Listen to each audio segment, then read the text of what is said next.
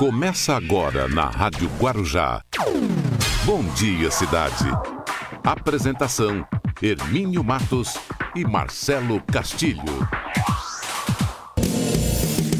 Muito bom dia! Estamos iniciando aqui o nosso programa Bom Dia Cidade. Vamos até as 9 horas da manhã. Hoje, nessa quarta, hoje é, hoje é, hoje é quinta-feira, né? Já tá, mas como passa rápido. Eu tô achando assim, eu tô com uma sensação de que a semana tá indo muito rápido. Embora estejamos aí de quarentena, parece que as coisas ficam um pouco emperradas, mas a sensação já é quinta-feira. Hoje é dia 7 de maio de 2020, uma quinta-feira, já amanheceu nublado. Ontem o tempo já mudou, já virou tudo, começou a chover. Bom, mas vamos em frente aí. Daqui a pouquinho tem a previsão do tempo. Marcelo Castilho traz pra gente. Previsão do tempo, Balsas Estradas. E você já nos acompanha pela nossa página no Facebook. Estamos ao vivo ali, já estamos aparecendo ali na tela, aí na sua tela. Então você entra ali, Rádio Guarujá M1550. Esse é o nosso, uh, o nosso endereço da página do Facebook para transmissão aqui do programa. Afinal de contas, é o rádio que virou TV. Para os 1550, você sintoniza aí no seu rádio quem tem muita gente ainda ouvindo rádio. Eu encontro muitas pessoas que falam, eu estou ouvindo no rádio, eu não abandono o rádio. Então, 1550, esse é o prefixo de maior tradição em toda a Baixada, em todo o litoral. Há mais de 70 anos a Rádio Guarujá levando informação, entretenimento, prestação de serviço. Também tem o nosso aplicativo. Entrou no site da rádio, tem um aplicativo, você baixa aí no teu celular e pode acompanhar a nossa programação. O professor Luiz Paulo já chega trazendo aí o Você Sabia e também o, o Rubens Marcon, nosso Life Coach com o Pense Nisso. Cadê o Marcelo Castilho? Bom dia, Marcelo Castilho. Bom dia. Bom dia, Hermínio. Bom dia que nos acompanha pela Rádio Guarujá. Bom dia especial para a cidade de Ribeirão Pires, que foi fundada em 25 de março de 1714 e foi emancipada no dia 1 de janeiro de 1954. Quem nasce na cidade é Ribeirão Pirense, o prefeito é Adler Kiko Teixeira e a temperatura na cidade de Ribeirão Pires na casa dos 16 graus. Muito bom dia também à cidade de Praia Grande, que nesse momento em Praia Grande está com 18 graus. Bom dia para Sorocaba, com 17. Bom dia São Vicente, que também tem 18. Bom dia para Campinas, com 17 graus. Bom dia, cidade de Santos. Cidade de Santos está um pouquinho mais quente, tem 19 graus agora. Bom dia para Vinhedo, com 17. Bom dia, Cubatão, que está com 18 graus. Bom dia para São Roque, com 16. Bom dia, Bertioga. A cidade de Bertioga está com 18 graus. Bom dia para Bragança Paulista, com 15 graus. E bom dia, cidade do Guarujá, Pérola do Atlântico. Aqui nós estamos, ao termômetro está marcando 18 graus. As principais manchetes do dia. Muito bem, vamos com as principais manchetes do dia. Às 8 horas e 3. Vamos lá, olha, menores são apreendidos após agredirem PM a pauladas. Isso aconteceu em Cajati. Lockdown começa a valer no Pará. Belém é a segunda capital com a medida. Dama do crime que vivia a vida de luxo é presa em condomínio. Para Fiocruz, Rio de Janeiro pode ter lockdown intermitente é por até dois anos. Em Praia Grande, Fundo Social produz 60 mil máscaras de tecido para doação. Segundo o levantamento, 48 cidades tentaram flexibilizar a quarentena em São Paulo. Vale do Ribeira registra 196 casos confirmados e a região tem 12 óbitos. Curva cresce no Amazonas e doença avança para quase 90% dos municípios. Coronavírus, leitos de UTI adulta têm mais de 72% de ocupação em Santos. Secretários de Saúde criticam o ministro Nelson Taix. Em Guarujá é descartado novas flexibilizações após recomendação do Ministério Público. Brasil passa de 8.500 mortes e 126 mil casos da Covid-19. Em Santos se registra maior número de casos da Covid-19 em 24 horas pelo segundo dia consecutivo. Conta do auxílio emergencial pode chegar a 154 bilhões de reais. Em Bertioga, Procon notifica estabelecimentos por preços abusivos na operação Covid-19. Quatro estados e oito capitais têm ocupação acima de 90% nas UTIs. Guarujá recebe nove profissionais do Mais Médicos para reforço no atendimento à população. Apesar da pressão sobre Rodrigo Maia, não há prazo para análise de impeachment do presidente Bolsonaro. Às 8 horas e 5, estas são as principais manchetes do dia e o Bom Dia Cidade está começando. Bom Dia Cidade.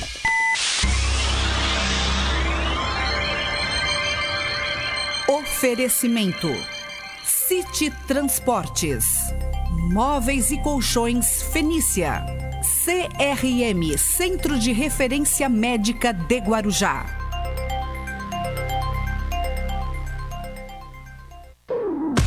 Estamos apresentando Bom Dia Cidade.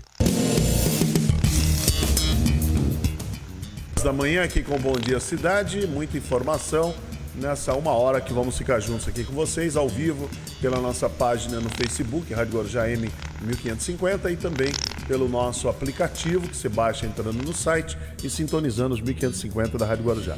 Professor Luiz Paulo, bom dia, professor. Caiu, caiu, professor Luiz Paulo? Já caiu? Então vamos. Ô Marcelo, mas olha, ontem a gente comentava aqui no programa que poderíamos chegar, eu até falei, eu acredito, nós chegaremos neste final de semana a quase 10 mil casos. E está caminhando para isso. É chegando lá. Está caminhando, lamentavelmente está caminhando. Nós temos aí 8.500 mortes. Hoje eu estava ouvindo uma entrevista com Edson Aparecido, que é o secretário de saúde da capital. É, do município. E ele dizendo que lá, lá tem três, por exemplo, em São Paulo, tem 3 mil mortes, né? Que foram é, confirmadas de, do coronavírus, da Covid-19. E tem 2.600 mais ou menos em investigação. Que ainda o exame, é, ainda não deram, esses exames não deram resultado. Então, Ou seja, só, quase 6 mil. Quer dizer, a subnotificação. Então, os números no Brasil são muito mais, são muito maiores. Lamentavelmente. Né? Hoje nós vamos comentar isso no assunto do dia. O professor Luiz Paulo já voltou aí. Bom dia, professor Luiz Paulo. Bom dia. Bom dia, Hermínio. Tudo bom? Então, tô... é aquilo que a gente sempre tem falado, a subnotificação, né? É. E, e nós temos falado, batido muito aqui no programa, e eu vou tratar de, nós vamos tratar desse assunto também no, no assunto do dia, para que você não baixe a guarda, para que você continue se prevenindo, para que você continue usando a máscara ao sair de casa, ao usar o transporte público, lavando bem as mãos em casa, você ou aonde você estiver, inclusive aqui no Guarujá, por exemplo, tem pontos na Praça 14 Bis, na Horácio Laffer, aqui nas dos expedicionários, vários lugares você tem você lavar as mãos. Tem que lavar, higienizar direitinho, ou usar ou levar o álcool em gel para você ir se higienizando, se protegendo e mantendo o distanciamento. O importante é isso, manter o distanciamento social. Agora, quando eu digo não baixar a guarda, é para esse sentimento. Para o sentimento. Porque parece que conforme os números vão aumentando, eu estou parafraseando aqui um comentário ontem no Jornal Nacional, que eu assisti depois, eu não vi o Jornal Nacional, assisti depois, estava é, essa, essa, essa abertura, parece que foi a abertura do Jornal Nacional, ali o William Bonner comentou esse assunto, de que é, quando morre, a gente fica chocado, que nem aconteceu lá em Brumadinho, 250 pessoas morreram, a gente ficou chocado. Lá em 2001, lá o 11 de setembro, então a gente chocou, mas ali foram mais de 3 mil pessoas que morreram, de uma vez só. E agora, no Brasil, quando vinha vindo lá atrás, eu me lembro que eu vinha comentando esse assunto aqui no programa. Por enquanto é 300. E aí as autoridades não sabendo o que fazer, se é, é emprego ou é quarentena, emprego, quarentena. Agora é lockdown. Entendeu? Pois é. Por não, por, não é aquela coisa. Quando eram 300 morrendo, ah, mas estava espalhado pelo Brasil e tudo Isso. mais. Gente, é um avião caindo. Exatamente. 300 pessoas mortas é um avião que caiu. Ah, mas morre mais gente em, com dengue. Aí começava essa, é, é, é essa, essa comparação idiota. Essa comparação assim infeliz, muito infeliz, muito infame. É, não, mas morre, mas morre de acidente de carro, mas morre de acidente. Sabe, como se a gente tivesse que se acostumar com isso. O sinistro. Ah, não, vai morrer mesmo. Não, dá para prevenir. Uma série de mortes que acontecem são é, é, evitáveis. E aí a gente começa. Ah, a pessoa está procurando. Só falta falar isso, que a pessoa está procurando morrer. É, agora a culpa o, é da própria vítima. O porta-voz da presidência lá, o Otávio. O general Otávio. General Rego, Rego Barros. Rego Barros, né? Otávio, Otávio? Também foi contaminado. É, está confirmado, está com a Covid-19, está em casa, em isolamento. É o que eles dizem, né? Pode ser que esteja até no hospital. Mas a gente não sabe até que ponto é, vai se passar a matéria real no, ou não vai. Aquele Fábio Weigarten nunca mais apareceu. Vocês perceberam? Não. Ele não apareceu mais. Não apareceu, não se tem mais notícia. Ele veio, chegou dos Estados Unidos naquela viagem é, que o presidente fez lá para almoçar ou jantar com Donald Trump. O Weigarten pegou, outros também pegaram, o general Heleno também. E o 19 Weigarten... da comitiva do Brasil pegaram, mais o prefeito de Miami. E o, e o Weigarten simplesmente ele sumiu, ninguém sabe mais nada dele.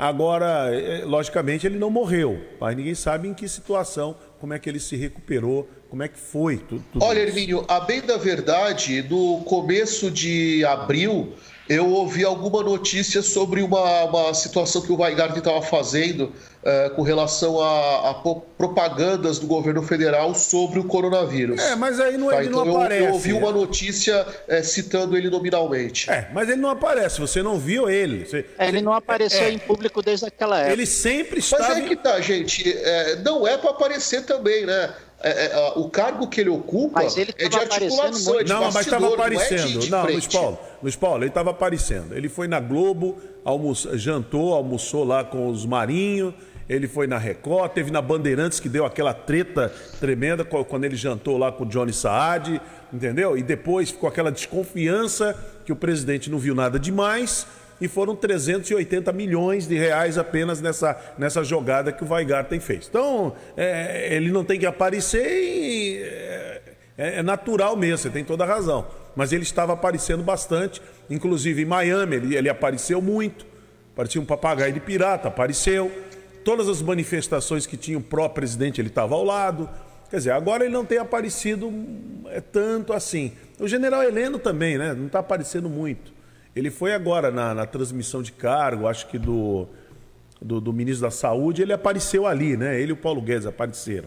Mas não tem aparecido muito. Porque a saúde, debilita, essa doença debilita mesmo. Debilita, sim. Né? E nós estamos falando de pessoas, no caso do Weigarten não, porque é jovem, ele tem um pouco mais de 40 anos, mas o general Heleno é um senhor mais de 70. Então ele, a doença debilita mesmo. Mas o que eu quero dizer com isso aqui, comentar isso com você e com o Marcelo Castilho, essa questão da gente não baixar a guarda para ficarmos insensíveis. Já é. são 8 mil, 8 mil, cadê aqui? 8.500. 8.500 pessoas que já perderam suas vidas pela Covid, pelo A gente não pode normal, normal, normalizar isso, a gente não pode achar que isso é normal, que isso é esperável, que está tudo bem, é isso aí, o, o e daí, o que, que eu posso fazer? Isso é. não é normal, isso não é natural, isso é lamentável, isso precisa é, é, que as autoridades, é, aí, desculpe falar, mas eu, eu preciso fazer esse registro é, do luto permanente que foi decretado ontem no estado de São Paulo pelo governador João Dória. Né? Então a gente tem uma situação de uma sensibilidade e todo o estado de São Paulo está enlutado, bandeiras a meio mastro, sem comemorações ou celebrações, até essa pandemia acabar. É, eu ia. Você está é lendo a minha mente. Eu ia da comentar, humanidade. Eu ia comentar exatamente isso. Ontem foi muito bom, foi muito feliz o governador na decisão, ele foi feliz na decisão que tomou o governador de São Paulo, João Dória, por tomar essa, essa medida. Entendeu? O estado de São Paulo está em luto. E não é para ser diferente. Até para não esquecer. Até para você não esquecer de usar máscara, de lavar as mãos, de manter o distanciamento, de seguir as orientações das autoridades que estão cuidando do assunto. É para isso. E mais ainda, para você não ficar dentro da sua casa insensível achando que não é necessário, que não tem. Olha lá o hospital de campanha. Que é exagero. É exagero, sabe? Esse não tipo é de, exagero, não. Tipo exagero são 8 mil mortos. Esse tipo de Isso é conversa, é exagerado. Esse tipo de conversa não cabe nesse momento. Não cabe nesse momento, entendeu? Então agora é o momento para a gente ficar mesmo, é, é consternado com essa situação, para a gente ficar chateado mesmo. Tem muita gente morrendo. Ah, mas não é o meu parente, mas não precisa bater na tua casa. Não precisa bater na tua. Para você ter empatia, para você ter apreço pela vida, para você entender, procurar assim, entender pelo menos o que aquela família que perdeu lá o seu ente querido está sofrendo. Então você não precisa fazer nenhum curso de especialização em Harvard para você poder entender isso, entendeu? Então basta você ser apenas o que, o que é o ser humano na sua essência, que deveria ser. Mas, professor Luiz Paulo, o que, que você vai pois falar não. hoje? Eu vou falar algumas coisas do arco da velha. Arco da Você velha. já usou essa expressão? Uso muito. Isso é do arco da velha. Agora, eu queria que você falasse no assunto do dia, porque as notícias que chegam aqui é que algumas, algumas cidades, alguns estados do Brasil é, começam a decretar lockdown, né? O, a Se não diretamente pelo executivo, começam a ser provocadas pelo judiciário. É, lockdown. E alguns lugares, alguns lugares, algumas cidades estão dizendo, é lockdown parcial. Ora, existe lockdown parcial? É que nem falar meio grave, Isso é né? novidade para mim. É, entendeu? É é? Eu, eu comecei a ver, ver, essa, ver, essas notícias hoje, me, elas me chamaram a atenção por isso. Lockdown parcial. Eu falei, mas o que é? que é lockdown parcial? Então o Luiz Paulo vai explicar é. no assunto do dia o que é o lockdown. Primeiro, o que é o lockdown. Né? Essa palavra é America, inglesa, né? De, de, origem inglesa, lockdown. E depois é, existe o parcial. E nós vamos comentar esse, esses assuntos, os números que, que estão chegando. Agora há pouco saiu a notícia aqui também no, no site do G1, que morreu aos 90 anos com a Covid a atriz Daisy Lucidi. A Daisy, aquela, ela sempre fez muita novela, mas ela vem do rádio, da radionovela. Ela foi deputada no Rio de Janeiro, ela foi vereadora também no Rio de Janeiro. Ela lançou um programa na década de 70, lá pela Rádio Nacional do Rio de Janeiro, depois pela Rádio Globo. É tipo é, esses programas de atender a população, de cobrar as autoridades, e ela ficou muito famosa com isso. E ali, em 1976, foi a vereadora mais votada do Rio de Janeiro depois, em 81, ela se elege a, a deputada estadual e foi de vários mandatos. Ela foi até, se não me engano, 90, mais ou menos. Ela foi como um deputado, depois seguiu a carreira de atriz, a Daisy é, Lucidi.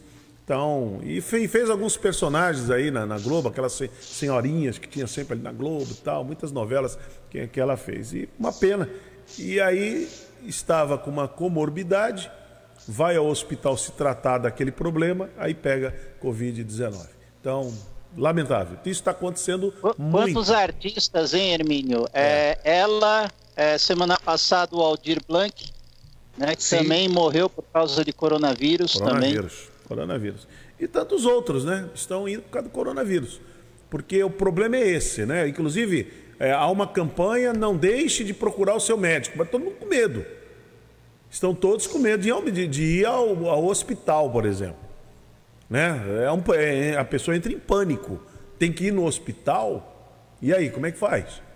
É, é problemático, é uma situação terrível. E fora ah, o que o IBGE está mostrando, a desigualdade no Brasil, que cresceu muito, não só por conta do coronavírus, mas cresceu, e a desigualdade no Brasil apresenta aí um cenário muito ruim, muito ruim. Por isso que ontem eu, eu disse aqui, o presidente, ele tem muitos problemas para resolver no país, do que ficar incomodado com a Rede Globo, ficar incomodado aí com tal, com isso, com a, a Rede Globo é só dar um, se, a, se ele achou que a notícia da Rede Globo, ela não é correta, ou ela é mentirosa, ou ela for errada, não é aquilo e tal, é só ele mandar uma nota.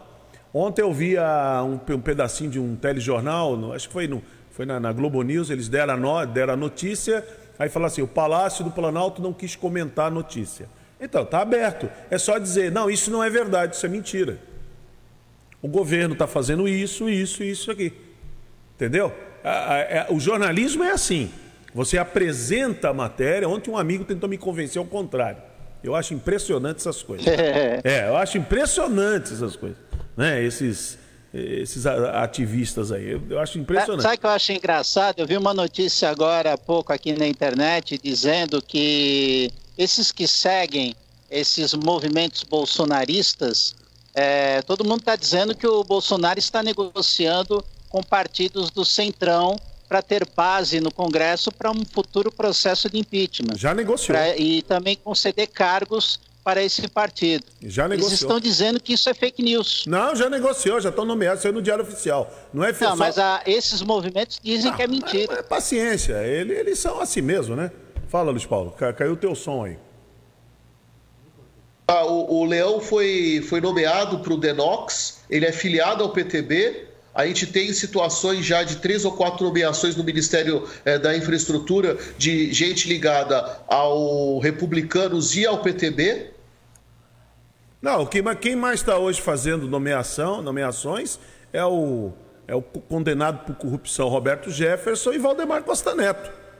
Bolsonaro pois pode é, recriar novamente o Ministério do Trabalho. Acabou, então, e, e, e, o Roberto Jefferson já deu a entender que colocar lá Cristiane Brasil lá para tomar conta do, do, daquele galinheiro lá. Acabou. É assim que funciona. Então, não adianta, ah, isso é fake news. Paciência. Você acredita que o Papai Noel desce na, pela chaminé, não acredita? Acredita que o coelhinho da Páscoa vem trazendo um ovinho de, um ovinho de chocolate? Acredita. Então, paciência, vive nesse mundinho aí seu. Não, não é questão que acredita, tem essa narrativa. É. Existe essa narrativa. Agora. Enfim. É. Mas é isso. É, as negociações já começaram, já se apoderaram do Banco do Nordeste, e aí vai. E não tem mecanismo de controle. O pior é que não tem mecanismo de controle. Acabou. O Fábio Weigarten foi lá negociar com, a, com, as empresas de comunicação. O presidente não achou nada demais. Tá bom, tá bom, é assim mesmo. O Lula também não achava nada demais quando o Vacari andava com a mochila cheia de dinheiro de um lado para o outro. A Dilma também não achava nada Até demais. Até a hora que pegaram. Né? Até quando pegaram, exatamente. O Lula não achou nada demais quando o Zé Dirceu negociava com os deputados lá, aquele Paulo, que foi presidente... O Caboto, Paulo não, Caboto. João, não, João Paulo... Do João Sebrae. Paulo... João Paulo Cunha. João Paulo Cunha, né? Que foi presidente. Ah, o presidente da, da Câmara. Foi presidente, que fechou lá com aquele. Com, a, com aquele do, do o Marcos Valério, e eles pegavam 50 mil. As esposas dos deputados pegavam 50 mil reais lá no Banco do, do Nordeste também, na boca do caixa, toda semana, e elas iam lá. Não, não, era no BRB, no não. Banco de Brasília. Sim, mas era no banco, era ligado ao Banco do Nordeste, que eles iam pegar. Não, não, o banco, o BRB é o antigo banco do é Distrito é... Federal. Mas, mas qual Foi é o privatizado, banco? o BRB. Então, mas isso em Brasília, mas em outros estados, eles iam pegar na boca do caixa. Porque não pegava tudo em ah, Brasília. Sim, sim. Não, não era tudo em Brasília. Não, não podia chamar atenção. Que é isso? Fazer fila, que ele está fazendo para pegar 600 reais? Não, isso não existiu. Isso era feito em horários determinados. Isso era muito bem, lamentavelmente, isso era muito bem combinado aqui no Brasil. Então, e o Lula também não via problema nenhum do João Paulo Cunha fazer esses acertos junto com o Zé Disseu. Deu no que deu. Acabou. Agora, vamos pensar se esse esquema sofisticadíssimo para organizar a corrupção, se é, esse esforço fosse aplicado na boa gestão pública, você já pensou que nós não seríamos? Não, seria uma potência, né? Seria uma potência, mas não é, não é porque o modus operandi continua o mesmo. Mas, professor. É a vamos... velha política, né? Ó, isso que é do... O presidente disse que quer combater com a nova política. Não, é tudo velho. É do arco da velha. Da velha. Vamos lá, do arco da velha. Vamos lá. Vamos lá. Vamos lá, professor Luiz Paulo, a curiosidade que move o mundo. No Bom Dia Cidade, você sabia? Bom dia, Hermínio. Bom dia, Marcelo. Bom dia, cidade. Você sabia? Existe uma expressão que a gente, de vez em quando a gente usa quando a gente quer falar de alguma coisa que é fantástica, incrível, espantosa, é o famoso do arco da velha. Bom, a expressão completa é, fala, são coisas do arco da velha. Tem também quem use quando quer falar que alguma coisa é absurda, inverossímil, que é muito difícil de acontecer. Tem também aquele pessoal que fala de histórias antigas. Então, por exemplo, ah, o meu avô conta, contava né, histórias da infância dele, é, histórias que são do Arco da Velha. Também tem uma confusão né, com o pessoal que falava da Arca da Velha ou da vovó, né, que encontravam coisas incríveis nas arcas que as vovós é, tinham antigamente. Né? Elas guardavam muitas coisas é, é, de muito carinho nessas arcas. Bom, mas a explicação mais antiga que a gente tem, ela vai falar de uma história bíblica. Né? Então, o Noé ele foi encarregado de fazer a arca, ele trazer dois animais de cada espécie, né? um macho e uma fêmea, para poder é, recolonizar o mundo depois do dilúvio. E o sinal que Deus nunca mais é, faria um dilúvio daquele foi ele pintar no céu um arco como era chamado até o século XIX o arco-íris. O arco-íris era chamado de arco da velha aliança. Essa velha aliança ela foi renovada depois quando eh, o Messias surgiu, quando Jesus Cristo andou, ele fez uma nova aliança com Deus. Então a velha aliança foi eh, feita com Noé e a nova aliança foi feita com Jesus através de Jesus Cristo. E o símbolo dessa velha aliança era o arco-íris. Então, até o século XIX era muito comum o pessoal chamar o arco-íris de arco da velha. Mas, de toda forma, a gente pode ver que cada vez mais a gente tem histórias para contar que são do arco da velha. É a curiosidade que move o mundo. Muito bem, tá aí. Curiosidade boa, eu não sabia dessa. Muito bom. E a gente sempre usa essa expressão, né? Do arco da velha. Professor Luiz é. Paulo, voltamos daqui a pouquinho no assunto Às nove horas do assunto do dia. Lockdown e lockdown parcial. Vamos ver o que, que parcial. é isso Parcial. Vamos ver se, se isso funciona mesmo. E vamos falar, lamentavelmente, desses números do Brasil que não são bons, né? Não são bons. Né? A desigualdade aumentou no, no, país. Então o professor Luiz Paulo volta já já. Infelizmente. Bom, 8h28, vamos para nossa janela comercial e já voltamos com o Rubens Marcon Pense nisso. Previsão do tempo e Balsas Estradas. Bom dia, cidade.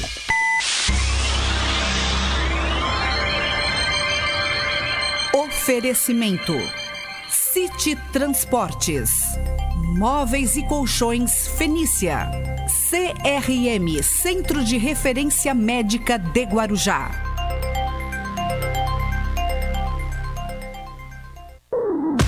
Estamos apresentando Bom Dia Cidade. Muito bem, vamos até às nove, né? Com o programa Bom Dia Cidade, oito e meia agora, oito e trinta. Vamos trazer o Rubens Marcon, nosso life coach. Pense nisso.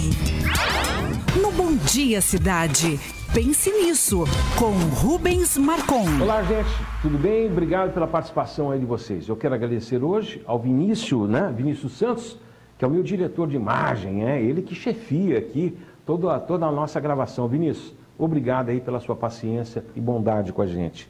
Quero mandar um abraço ao Márcio Reis, quero mandar um abraço também muito especial à Márcia Cúnico. Márcia, um abração. Ao Berione Rolim, lá de Peruíbe. Ao Berione, obrigado por você estar curtindo e participando aqui com a gente. Quero mandar um abraço para meu amigo Luiz Vicenzotti, a Priscila Poges, um abraço muito especial, pois é minha filha.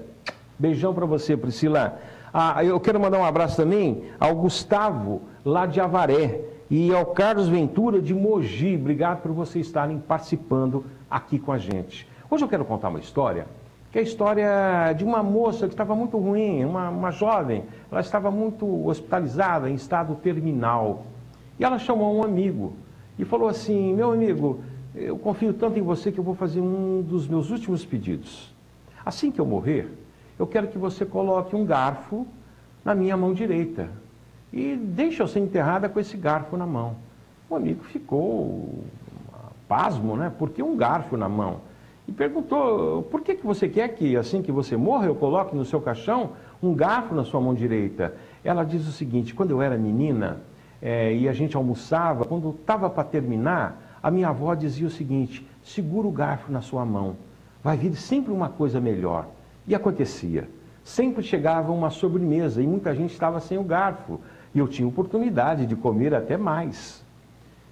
Assim que ela morreu, ela, ela, esse, esse pedido foi atendido. Então, toda vez que as pessoas iam até o caixão e viam aquela moça jovem ainda com o garfo na mão, perguntavam por que do garfo. E o amigo respondia: ela acredita que mesmo assim coisas melhores virão. E é o que nós temos que fazer: ter sempre um garfo na mão, sempre acreditar, por pior que seja, coisas boas virão. Espero que você tenha gostado. Faça tudo ou não faça nada, o importante é que você pense. Muito bem, está aí Rubens Marcon trazendo Pense Nisso. Vamos lá, previsão do tempo. Previsão do tempo.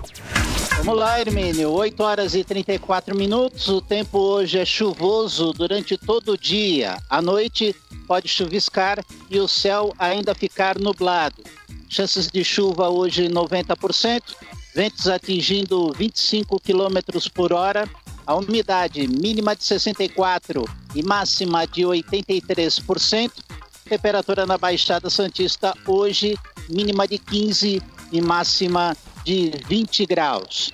Motorista que está neste momento no sistema de travessia de balsas, a Dersa informa. Santos Guarujá operando com seis embarcações, com tempo estimado de 10 minutos. Guarujá, Bertioga, operando com uma embarcação com tempo estimado de 30 minutos. No litoral norte, entre São Sebastião e Ilhabela, duas embarcações com tempo estimado de 30 minutos. Terminal de passageiros entre Vicente de Carvalho a Santos, operando agora com três lanchas com tempo estimado de 12 minutos. A informação é da Dersa. O motorista que está nas estradas neste momento, movimento tranquilo nas rodovias do sistema Anchieta Imigrantes. O tempo está encoberto, com chuva em pontos isolados e visibilidade parcial para o motorista. O sistema opera no esquema 5x5, a descida ao litoral sendo feita pelas pistas sul e a subida capital sendo realizada pelas pistas norte, tanto pela Anchieta quanto pela Imigrantes. A informação é da concessionária Ecovias. Muito bem, Marcelo. É interessante essa, essa notícia aqui que nos arremete à preocupação e também à responsabilidade de cada um. E essa, e essa notícia que eu vou trazer aqui, ela vai justamente ao encontro daquilo que a gente está sempre falando aqui. Precisa ter o distanciamento social, o isolamento é importante, a quarentena está sendo muito importante. Só não está pior na nossa região, porque lá no, em 21 de março, não vamos esquecer, 21 de março, os prefeitos aqui da região tomaram a medida de isolamento mesmo, de pedir para todo mundo fechar tudo. Chocou, foi um, deu um choque, mas foi necessário, por isso que não está pior hoje. A cidade de Santos, só para vocês terem uma ideia, vocês estão nos acompanhando pelo rádio e também pela página do Face. A cidade de Santos registrou o maior número de casos de Covid-19 em 24 horas, pelo segundo dia consecutivo desde as primeiras confirmações da doença. O município recebeu 104 exames positivos ontem, na quarta-feira, maior número de acordo com o boletim divulgado pela prefeitura. Então a Baixada Santista ela já tem agora 2.173 casos e 151 mortes. Ao todo, 1.345 casos suspeitos, 350 pacientes internados em hospitais e mais 39 mortes é, sob investigação. Então, somados, se essas que estão sendo investigadas derem positivo, então aí temos mais quase 200 né, 200 pessoas que já, que já morreram é, com a Covid-19. Então, entre terça-feira, dia 5, quarta-feira, ontem, a região teve um aumento de 139 casos positivos do coronavírus. Quarta-feira, Santos ultrapassou a marca de 900 casos confirmados e permanece com o maior número de confirmações e mortes causadas pela doença. Sete das nove cidades da Baixada Santista registraram novos casos positivos. Apenas Itanhaém e Mongaguá permaneceram com o mesmo número. Então, essa é uma situação. O que que tá, por que aumentou?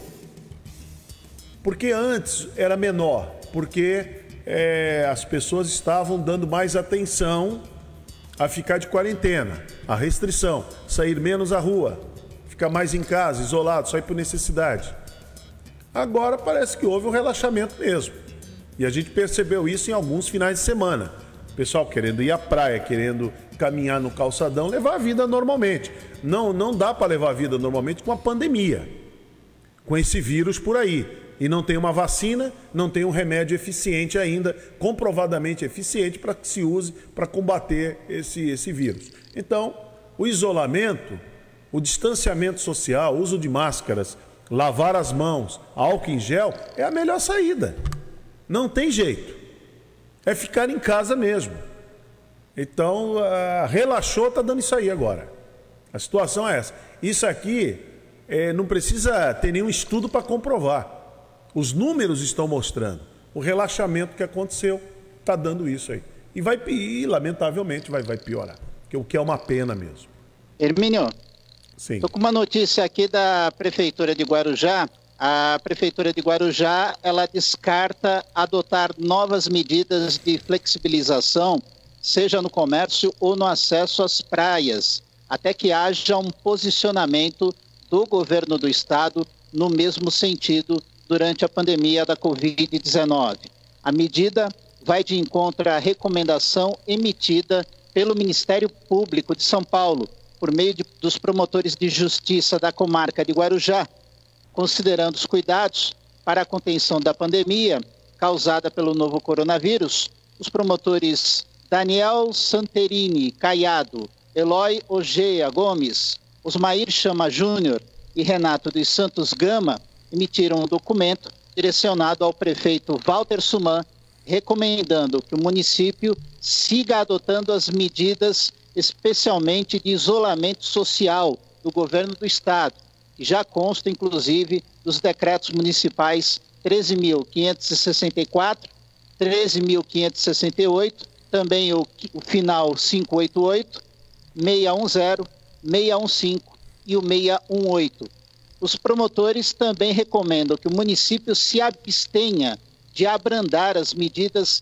já vigentes nos decretos 13.564, 13.568, 13.569, 13.588, 13.610, 13.615 e o 13.618 deste ano, Hermínio.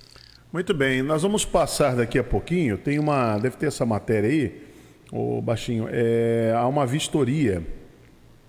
Eu acho que nós temos essa matéria. Você vai, você vai encontrar ela bem fácil. É, prefeito vistoriando a finalização da construção do hospital de campanha, né? É muito importante porque é, os, esses promotores que você mencionou aí, Marcelo, eles estiveram, Sim. eles estiveram vistoriando. Por quê? É verdade. É, recursos do Ministério Público foram usados para, para a construção, para a montagem, construção não, montagem desse hospital de campanha. Né? Então, os recursos foram usados do Ministério Público. Então, o Ministério Público está em cima. Então, para você que nos acompanha, presta atenção nessa matéria aqui, você ver que os promotores eles estão lá, eles estão vendo, eles estão em loco, vendo o que está acontecendo. Então, quando você ouvir qualquer notícia assim, meio, meio. É, veja a notícia oficial como é que é. A notícia é, é que, que aponta a realidade. Há uma fiscalização muito forte em relação ao uso desses recursos. Vamos acompanhar essa matéria.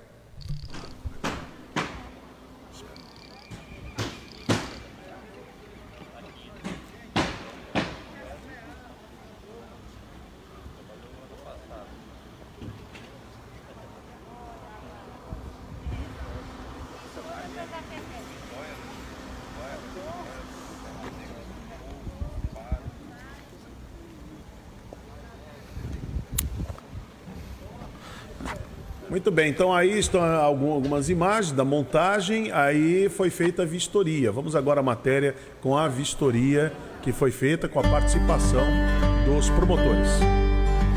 A, a parte de leitos é toda esta lateral aqui, Né? Aqui temos duas estruturas de apoio e suporte, que serão farmácia satélite, áreas administrativas e áreas de apoio, que nós vamos ter montado à disposição desses pacientes. Né? Vai ter toda a parte de é, oxigênio-terapia, a parte de equipamentos, monitores, cardioversores, vai estar tudo aqui. Meu nome é Silvio Pereira, eu sou diretor corporativo da ACM, que é a organização social que está montando o hospital de campanha aqui em Guarujá, parceria com a prefeitura.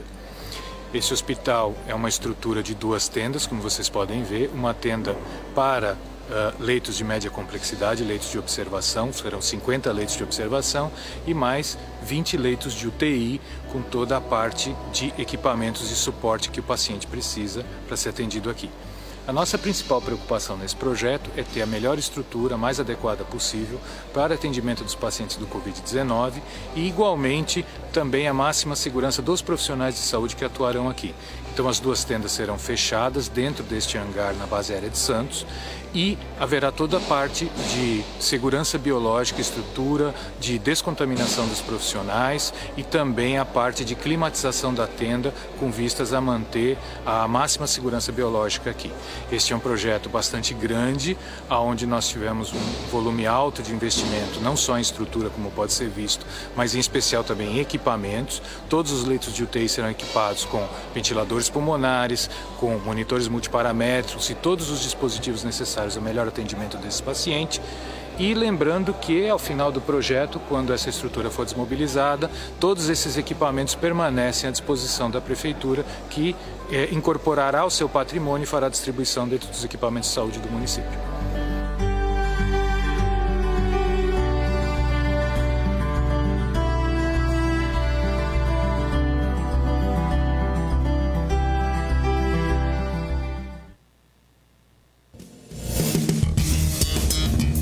Bem, então está aí é, a matéria, então mostrando exatamente o hospital de campanha. 8h44, já voltamos aqui no Bom Dia Cidade. Bom Dia Cidade.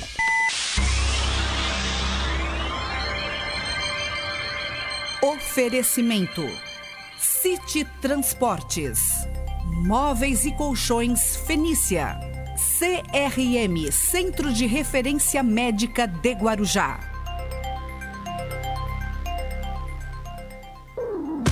Estamos apresentando Bom Dia Cidade. Muito bem, 8h46, vamos até às 9 da manhã. E o problema de invasões aqui na cidade do Guarujá é uma coisa muito séria. Então, essa matéria que a Beatriz Damasceno ela vai, ela vai apresentar aí pra gente, que é a nossa parceria com a Guaru TV, mostra exatamente o trabalho que a Força Tarefa vem fazendo para coibir novas invasões. Vamos acompanhar. pouco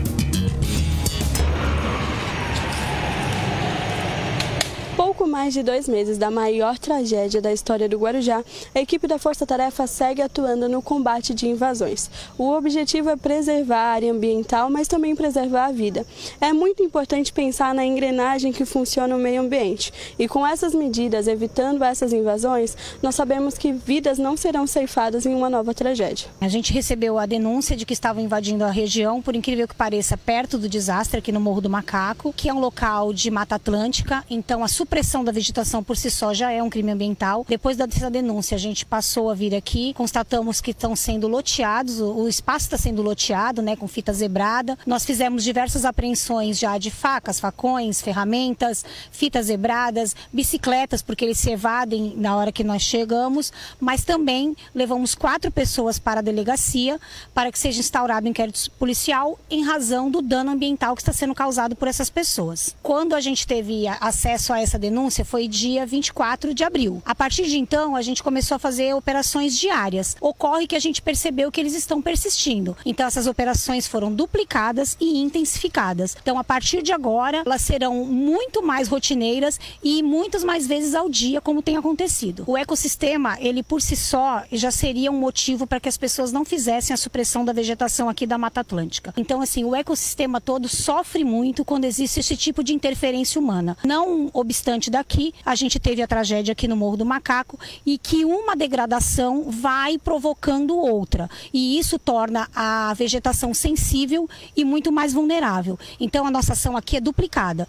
Tanto a gente está preocupado com o ecossistema, porque a nossa cidade é uma cidade extremamente importante de uma parte da Mata Atlântica, como também de preservar vidas, porque depois que o desastre acontece, só há lamentar. Então a nossa obrigação é evitar. É muito importante que se diga que a partir do momento da nossa detenção é personificada cada atitude de cada pessoa. Então no inquérito policial, quem estava com o facão, quem é responsável pela supressão, quem é responsável por derrubar a árvore, em tocar fogo na floresta. Então a pena de cada um vai ser de acordo com a ação que os nossos agentes constataram aqui no local.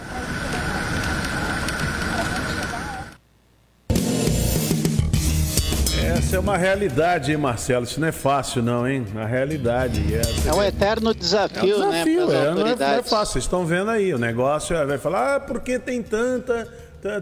Foi invadido os lugares, porque nasceu ali um bairro, uma favela e tal. Aí, não tem jeito.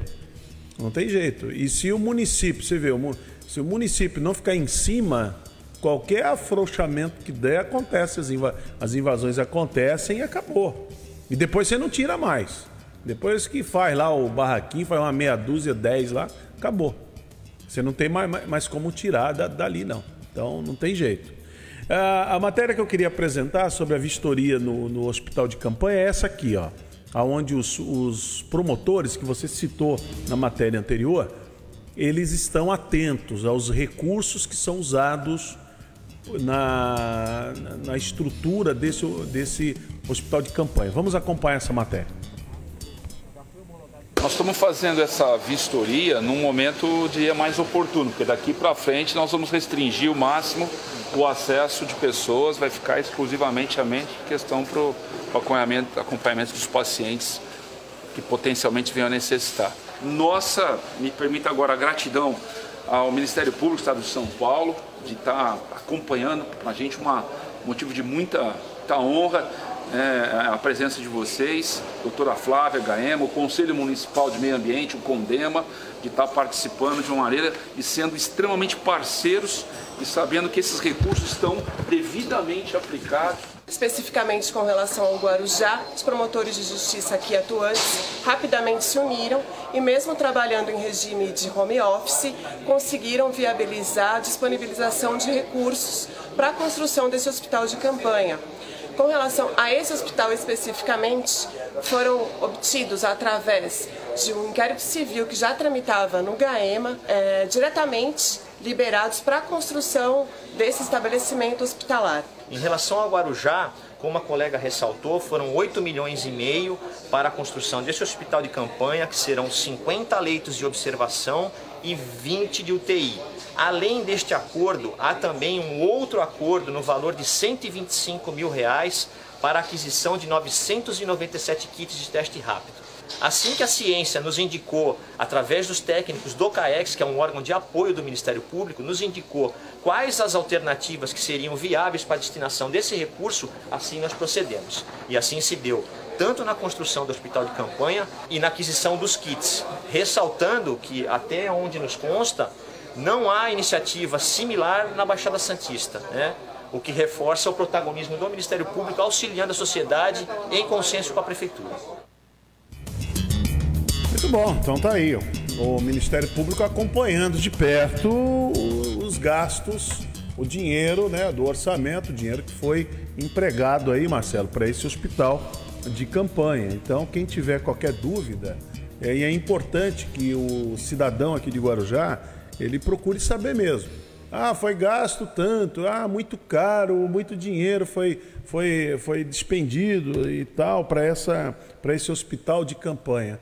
Agora, é, como é que ele foi usado? De que maneira ele foi usado? Então tá aí, né, o Gaema em cima foi lá verificar o que está acontecendo e eles verificam mesmo. Para dar mais segurança, não, né, Se tem uma coisa que o, Ga, o Gaema faz, é isso. Não, não tem a menor dúvida disso, né? O Gaema está em cima, né? Eles ficam em cima, eles, até o final de contas é dinheiro, é dinheiro que é usado de, de TAC. Dinheiro né? público, né? É dinheiro público, é dinheiro de TAC. Então é do termo de ajuste de conduta. Então esses esses taques são usados e, e, e o GAEMA está ali verificando, né? a doutora Flávia principalmente, né? o doutor Eloy, são promotores muito sérios, né? o doutor Osmair, aqui de Guarujá também, então eles estão atentos ao que está acontecendo, então estão acompanhando. Então isso é, isso é muito bom. Isso dá uma, isso deve dar ao cidadão uma certa, um certo alívio, tranquilidade diante das denúncias que vem acontecendo pelo Brasil afora do mau uso do dinheiro. Né? A gente sabe que por aí tem prefeitura fazendo, dando pirueta, né? Com, com dinheiro público agora nesse momento em que parece que não tem que se prestar. Não é assim não. É a, a, quando se usa, quando se usa o termo de declarar é, calamidade pública, só dá o direito ao prefeito, à prefeitura, a de fazer a compra ela mais rápida, sem passar Isso. por todos aqueles trâmites burocráticos demorados. Mas prestar conta vai ter que é, prestar. É, remove depois. barreiras burocráticas. Né? Mas vai ter que prestar contas depois. Não tem é essa. Verdade. Não adianta o camarada. Ah, não, comprou e agora já foi. Não, não é assim.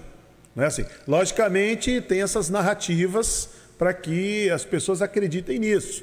Não é assim. O que se facilita é o trâmite para se comprar, para se adquirir o equipamento, os insumos e tal, o que for necessário. Vamos precisa construir aí um hospital de campanha, então fica tudo mais fácil a aquisição dos equipamentos, dos materiais. Mas prestar conta vai ter que prestar conta. Porque o, de dinheiro, sa... o dinheiro saiu de algum lugar, o dinheiro não brotou no pé, no, no pé de manga, no pé de jaca, não é assim não. Então, o brasileiro tem que parar com isso. A roubalheira que houve no Brasil foi porque quem estava à frente fechou os olhos, não viu problema naquilo. Aí a roubalheira foi. Mas se tiver mecanismos de, de ali de né, controle, de, de controle, esquece. Esquece. Se tiver mecanismo de controle, não faz. Então é isso que tem que acontecer, né? Isso tem que acontecer. Muito bem. O, a, as creches também aqui em Guarujá, Marcela, foi outra polêmica muito grande. A prefeitura ela cortou aí 15% né, da, do repasse às creches. O secretário adjunto de Educação, Walter Sório, ele explica nessa matéria a Beatriz Damasceno, da Guaru TV, que é a nossa parceira aqui no programa, o porquê desse, desse corte dos 15%. Vamos acompanhar. A Prefeitura de Guarujá reduziu em 15% o repasse para as entidades conveniadas da CEDEL, que é a Secretaria de Educação. O objetivo é que esses valores sejam implementados no enfrentamento do novo coronavírus, que é a prioridade do município. Com a suspensão das atividades presenciais nesses núcleos de educação infantil, nos contraturnos, enfim, caem também os gastos né, dessas entidades, por exemplo, com vale transporte, uh, energia elétrica, alimentação de funcionário, uh, conta de água.